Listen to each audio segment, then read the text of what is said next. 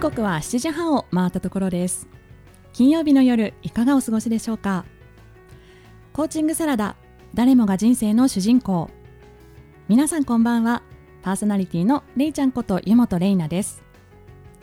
この番組はタイトルの通りかよちとれいちゃん2人のメンタルコーチが集まってより多くの人にコーチングコミュニケーションを知ってもらいたい。実践してもらいたい。そんな思いから始まった番組です。誰もが人生の主人公として生きてほしい。それが私たちの願いです。ではかよち自己紹介お願いします。はい。皆さんこんばんは。ライフデザインコーチかよちこと加藤かよです。自然体のあなたが一番素敵。将来に迷っている女性が自分らしく自由に生きられるように心と居場所を整え生き方そのものをデザインしていくというサポートをしています。本日もよろしくお願いします。よろしくお願いします、えー改めまして私海外駐在ママのための私らしい幸せライフエディターをしています湯本玲奈です。アドラー心理学をベースに本質的な生き方を追求する駐在妻駐在ママが夢や思いをどんどん叶えていくそんなお手伝いをしています。今週もよろしくお願いしよます。ろしくお願いします。かよち聞いてください。はい。いつも私これで始めるんですけど。はいはいあのねこの前あの来あの今度ですねお友達の結婚式があるんですけれども、うんうん。結婚パーティーか。うん。でその時に着ていく服をですねないなと思ってもう最近そんな結婚のもうねイベントなんて周りになかったので、うん。あんまりちゃんとした服がないなと思っておうん。友達のなんかスタイリストじゃないですけれどもそういったこうファッションに詳しい方にね、うん。あの似合うものが詳しい方に一緒に行ってもらってお買い物を行ったんですけれども、うんなんかやっぱその時は別にあのセール品とかでもなかったので、ええええ。まあ別にいつでもあるだろうと思ってこれとこれいいねって思って終わっちゃったんですよ。でうんその時は他のお店も寄るしその子自体もお買い物するから帰ろうってなって帰っちゃったんですけど買わなかった買わなかった。そうそううん買わなかったんですよ、でまた後で買えばいいやと思ってて、うん。で1週間後にうん。またちょっと行ける時があったので、うん。同じお店に行ったら、うん。あのー、3着あったうちのなんかこう2着はあの買おうと思ったものあったんですけれども、うん。1着がなくってそのあら。そのパーティーのものじゃないんですけどね、うんうん。ああと思って、うん。でもこういうのはねなんか早いんですよとかってお店にの人に言われてですね秋物とか春物ってなんかすぐ終わっちゃうらしいんですね。たくさん作らないしはあ。ガーンと思ってですね1週間しか経ってないのにやっぱりやりたいと思った時にやらないとね。もう本当ねビビッと思った時には買うべしと。そうね。なんか子供にはね1週間ちゃんと我慢してそれでも欲しかったら買いなさいとかよく言うんですけど。それそれを守ったわけね。そうそうそう。でもやっぱ大人はビビッと思った時には買うべしと思いました。はいでは今週のコーチングサラダ始めていきたいと思います、Standing in the cold and the frozen wind, I'm leaving you behind, but it's not the end. No, no, no. Walking on a plane as I hold my breath, it's gonna be weeks till I breathe again. No, no, no. I know that you hate it, and I hate it just as much as you. But if you can brave it, I can brave it, brave it all for you. Call me anytime you can see the lightning. Don't you be alone, you can always find me.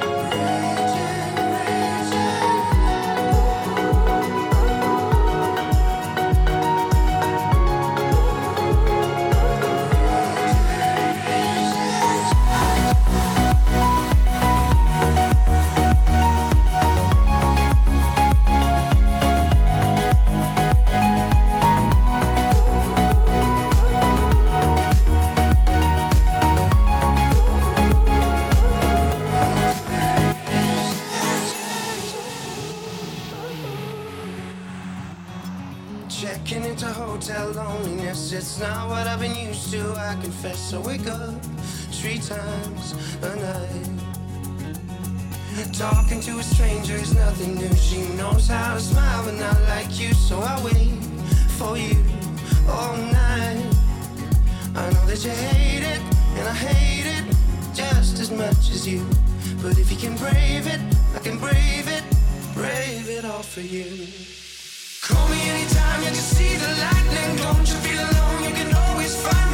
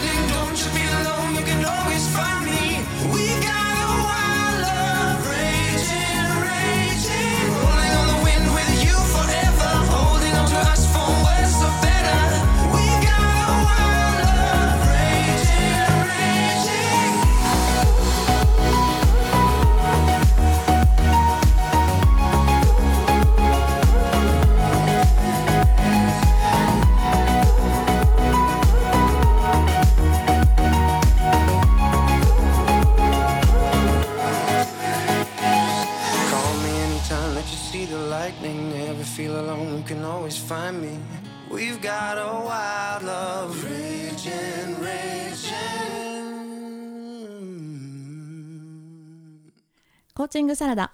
え今週のテーマはですねあのアドラー心理学でよく言います課題の分離についてかよちとお話ししていきたいと思いますが、はい。あの課題の分離私たちにとってはよく出てくるあのキーワードですけれども、ええええ。あのもしかしたらリスナーの方の中には初めて聞くという方もいらっしゃるかもしれないので、うん。かよち先生課題の分離って何ですか？課題の分離はその名の通りはい。自分の課題と相手の課題を区別するですね、うんうん。なんかね本当当然じゃないって思いますけど、うん。なかなかこれができないところからやっぱりトラブルというか悩みがあったりするわけですよね。そうですね、うんまあ一番、うん。一番なんか皆さんがこう分離できないって言われるのって親子ですよね。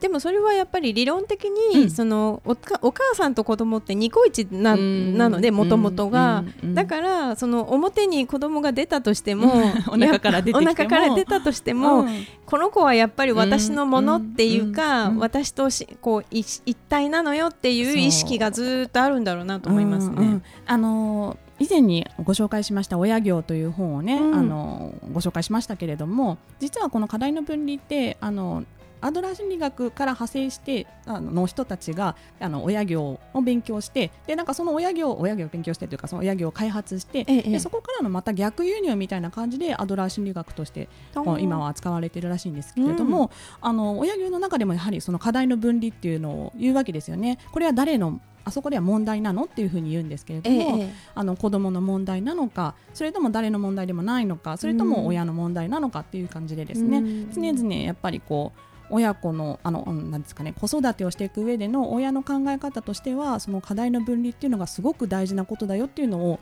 まあ、あのうん親業では最初のベースとしてお伝えしていることでもあるんですけどね。そうですね。はい。でニコイチだから。うんニコイチだからこう、うんやっぱりずっ一緒っていう感覚があるんでしょうね。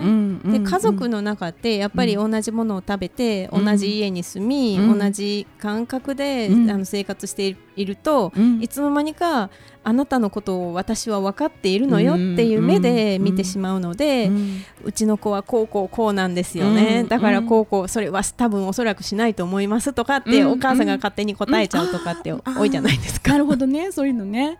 確かに確かに。やっぱあと子育てと似ているところで言うと、職場の上司と部下の関係とかでも、ええ。やっぱりどういうふうに部下を育てたらいいかって時に、うん。その部下のまあ課題も、うん。やっぱりね上司がやってしまえば楽だとは思うんですけれども、うんやっぱりそれはねあの部下の課題だから部下のなんですかね、自立のために成長のために必要な、ね、試練だというふうに見守ることが必要だったりすると思うんですけれども、でもそれって時間もかかるしもどかしいし、ね。失敗もするし、うん。だからやっぱりこの、まあ、親立場上司立場からするとそれをなんかこうふ深い懐で見守るとか、であとはなんか大きな怪我をしないように、まあ、ちょっと予防線だけは張っといてあげるとか、うん。で失敗した時でもちゃんとこうなんていうんですか勇気づけをしてあげるとか、うん。まあ、なんかそういうアアフターフォローなどもね含めて、まあ、課題を分離していこうよと。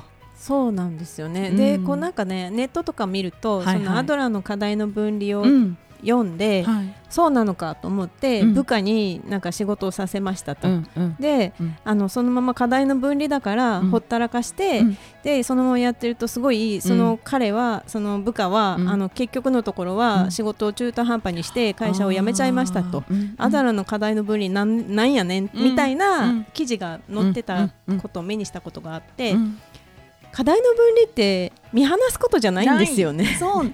なんか昔あのちょっと前に「嫌われる勇気」のドラマが行われてて、でなんかそれを見た人があまりにちょっとリアなんか分かりやすく表現をしているものですから、うん。それはあなたの課題ですとかそれは私の課題ではありませんみたいな感じでぶんだ切っちゃってて、それがまあのまさに見放してるようにね、ええ。見えてしまうと勘違いされる方も多いのかなとも思うんですけれども、うん、そうなんですよね。結局課題の分離って見放すんじゃなくてうん。見守ることなので、うん。本人の力で最後まで本人が結論をかえ結論から学ぶっていう本当そうだとそこの思います。部分をあのその上上の立場っていうかあの上司の立場からとかお母さんの立場からそれをさせようと思ったら、うん。この子はできるっていう信頼感がなければ絶対できないんですよね。そうそうそう本当そうだと思います。あの親業を習っていた時の先生の言葉がすごく印象的で、なんか心配をしないで関心を持ちなさいみたいなことをね、うん。おっしゃってたんですよ。なんかやっぱり心配ってその子のことが信頼できてないからあの子できないんじゃないかとか、うん。あの子にはできあの乗り越えられないんじゃないかっていうような心配だと思うんですけれども、やっぱり関心を持つっていうことはその子がどういうふうに乗り越えていくのかなとか、うんこんなに大変だけどあの子は絶対大丈夫だからその子のやり方をもうちょっと見てみようっていうようなのが関心だと思うんですよね。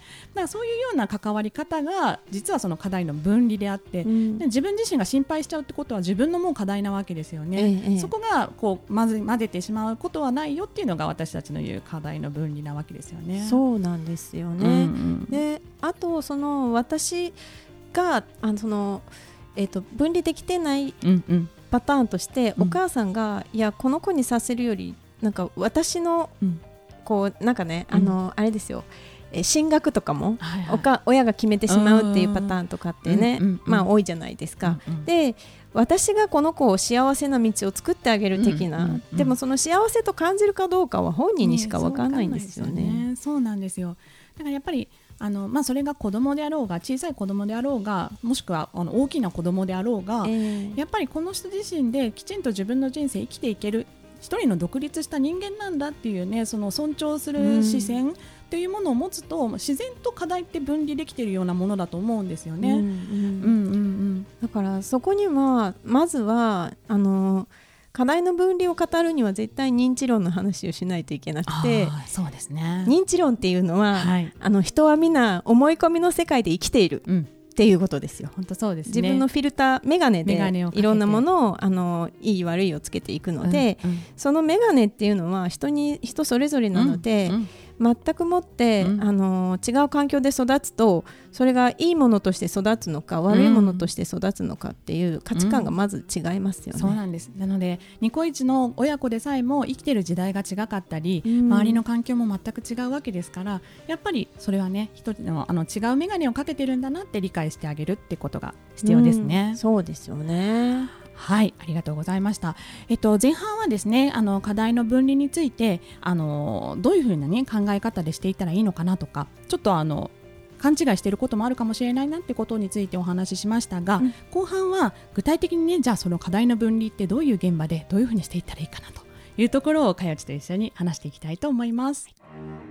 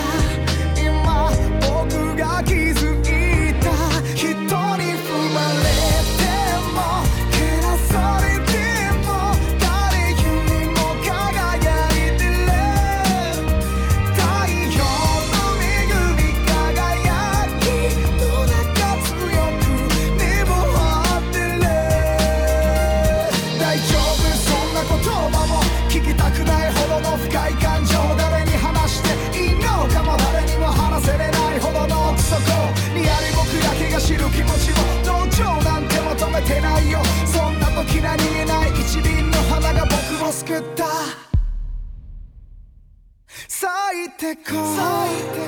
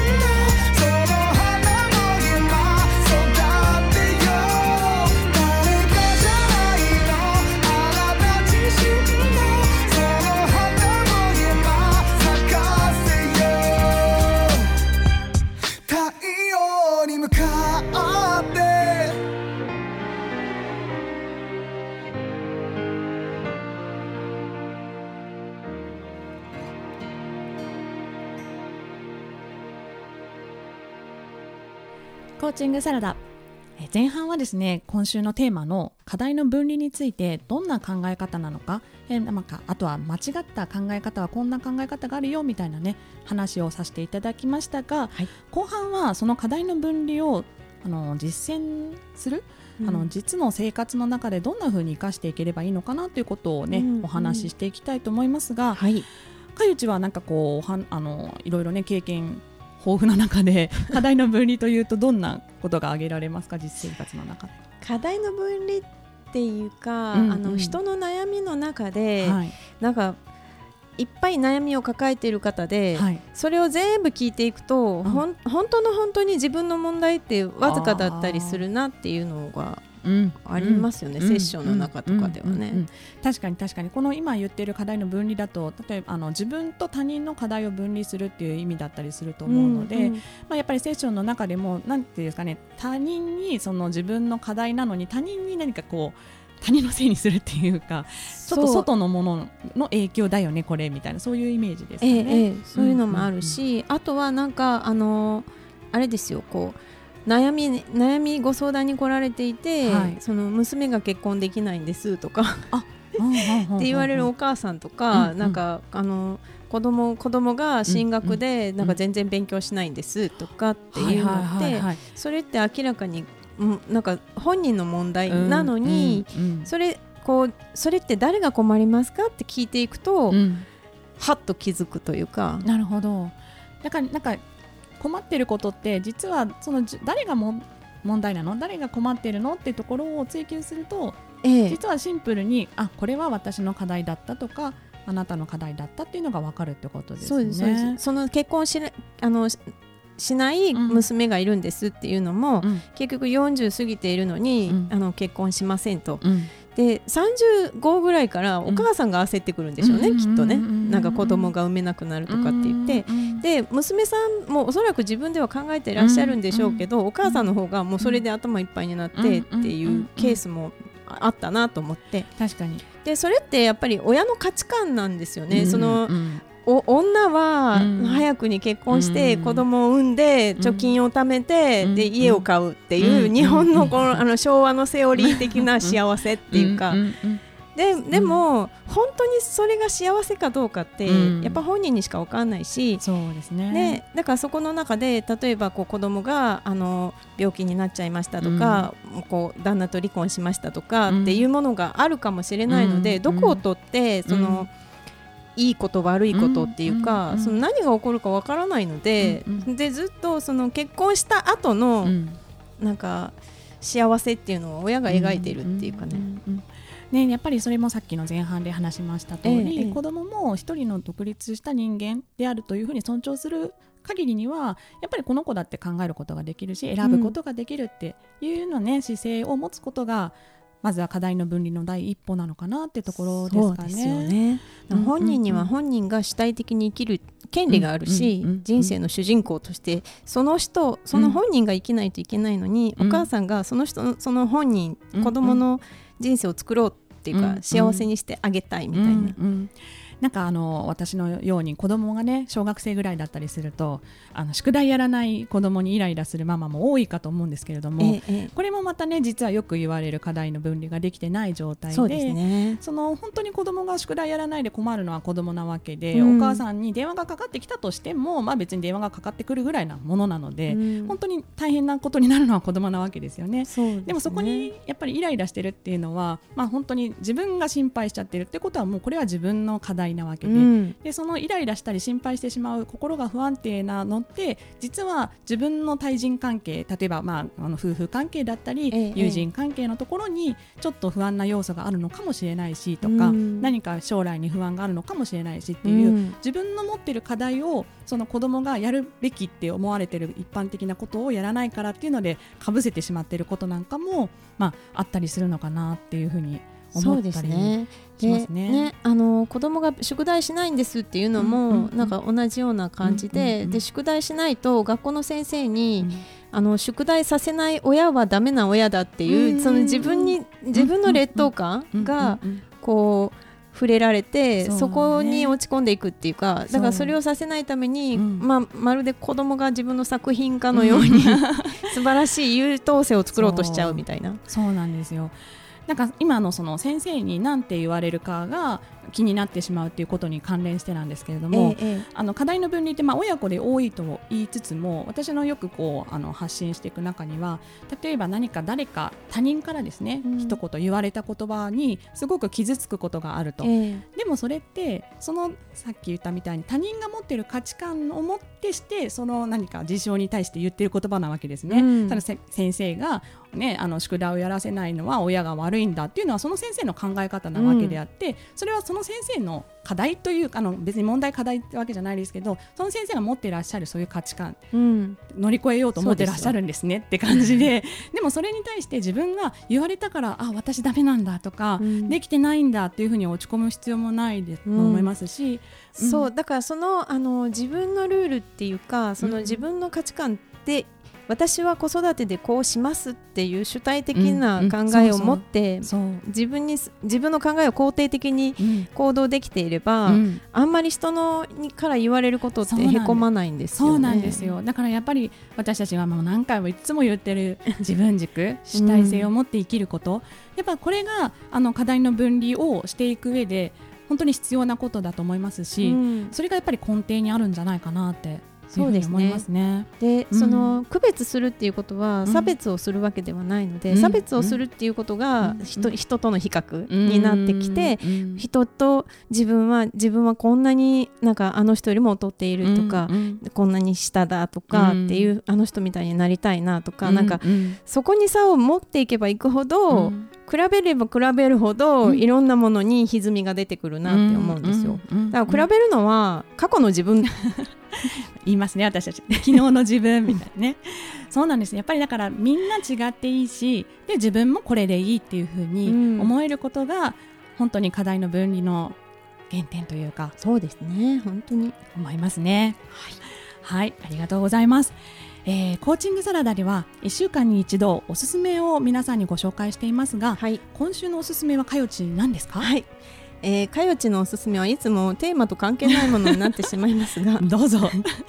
あの最近流行ってるんです。ソーダストリームっていうね。なななんですか？ソーダストリーム。うちの家でね、はい。炭酸水炭酸水を主食にしているので、主食に？ご飯の代わりに炭酸水にしているので、うん。だから炭酸水をビール代わりみたいな感じなんですよ。お水をそのまま？そう。お水をそのままね、あの炭酸水飲んでるんですけど、そうすると困った問題があってゴミがすっごいんですよ。もうえペットボトルのゴミがすっごいことになったんでこれは自分のところで作ろうっていうことになって炭酸水のあのペットボトルがねそうそう。ゴミがいっぱいになっちゃうから、うん。それでそのマシンを買おうぜって話になって ソーダストリームです。これはあのボンベガスボンベがあってかなりがっしりしたやつでへシュポーーシュポーってやるんですよ。ですね。でもねあのゴミが激減したので これはエコですよ。あのはい。ぜおすすめ。おすすめですね。いや今週のおすすめはソーダストリーム。ということでありがとうございます。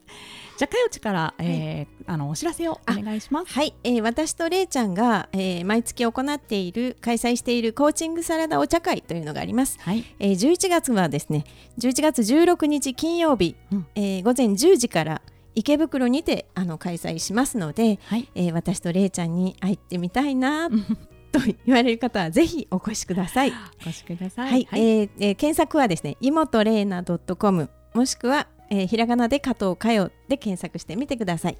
はい、皆さんのお越しお待ちしております。はいはい、かよち、今週のコーチングサラダはいかがでしたか？ね、課題の分離ってやっぱり永遠のテーマだよね。永遠のテーマだと思います。うんうんもううん家族近い近くなればなるほど、うん分離しづらくなるのは仕方がないですもんね。ね、そうなんです。大切であればあるほど、自分のことのように思ってしまうということですね。ねうん、でもトライアンドエラーで、はいやっぱり何かを仕掛けていくっていうのは必要かなと思いますね。はい、ありがとうございます。では、11月2日のコーチングサラダはこのあたりで。パーソナリティはれいちゃんと、かよちでした。それではまた来週。素敵な週末を。